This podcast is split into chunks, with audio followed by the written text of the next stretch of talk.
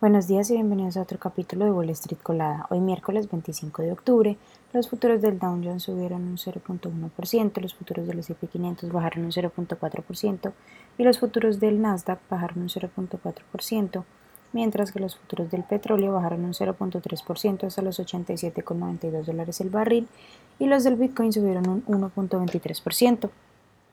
Bueno, los, los mercados, como pueden ver, se tornaron positivos el martes. El Dow Jones rompiendo una racha de cuatro días de pérdidas y subieron, subiendo 200 puntos, mientras que el S&P 500 y el Nasdaq también tuvieron un cierre positivo. Alrededor de 150 empresas del S&P 500 van a presentar sus resultados esta semana. También siguen de cerca los rendimientos del Tesoro. Mientras tanto, hubo algunas acciones destacadas como Verizon, que cotiza con el ticker VZ, que cerró con la subida superior al 9%, marcando el mejor día de la compañía en casi 15 años, mientras que Spotify, que cotiza con el ticker SPOT, subió un 10%. El sector tecnológico también comenzó ya a presentar sus resultados.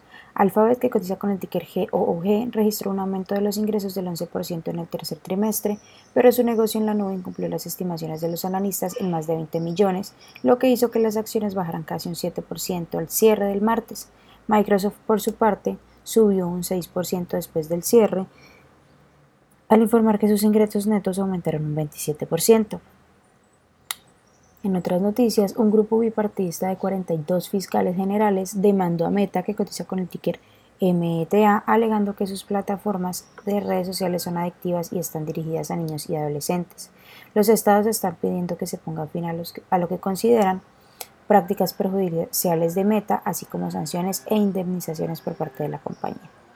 Apple, que cotiza con el ticker AAPL, respaldó la iniciativa del gobierno de Joe Biden de presentar un proyecto de ley sobre el derecho de la reparación en Estados Unidos, con lo que cambia de postura tras años de quejas por los elevados costos de reparación de sus dispositivos. La compañía además también se comprometió a poner a disposición de los talleres independientes y los consumidores de todo el país los componentes, las herramientas y la documentación necesarias para reparar su hardware. Cruise de General Motors, que cotiza con el ticker GM, es el servicio de conducción automática de la compañía, será suspendido en San Francisco después de que el Estado de California le ordenara retirar este tipo de vehículos alegando problemas de seguridad. En otras noticias, Boeing, que cotiza con el ticker BA, anunció que entregará menos aviones 737 MAX de los que se esperaba este año, debido a que está resolviendo los fallos de producción detectados en algunos de los aviones más vendidos. Sin embargo, mantendrá sus expectativas para lo que resta del año y espera tener un flujo de caja libre de entre 3.000 y 5.000 millones de dólares. La empresa reportó un EPS de 3.26 sobre ingresos de 18.10 millones de dólares versus los 10. 18.000 millones esperados por los analistas. Las acciones subieron un 3.4% en el pre-market tras el informe. En otras noticias, bueno, las acciones que tenemos hoy con predicción bullish son Inet Pharmaceutical, que cotiza con el ticker INM y ha subido más de un 181%. Dian Bio, que cotiza con el ticker LIAN y ha subido más de un 79%.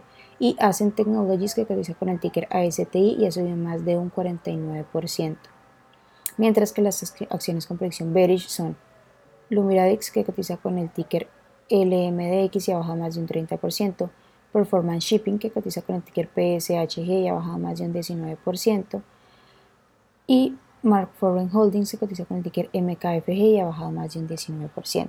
Esas son las noticias que tenemos antes de que abra el mercado. Les recuerdo que pueden encontrarnos en todas nuestras redes sociales como arroba Spanglish Trades y además de eso visitar nuestra página web www.spanglishtrades.com para que no se pierdan ninguna noticia ni actualización del mundo de la bolsa de valores, por supuesto como siempre en español.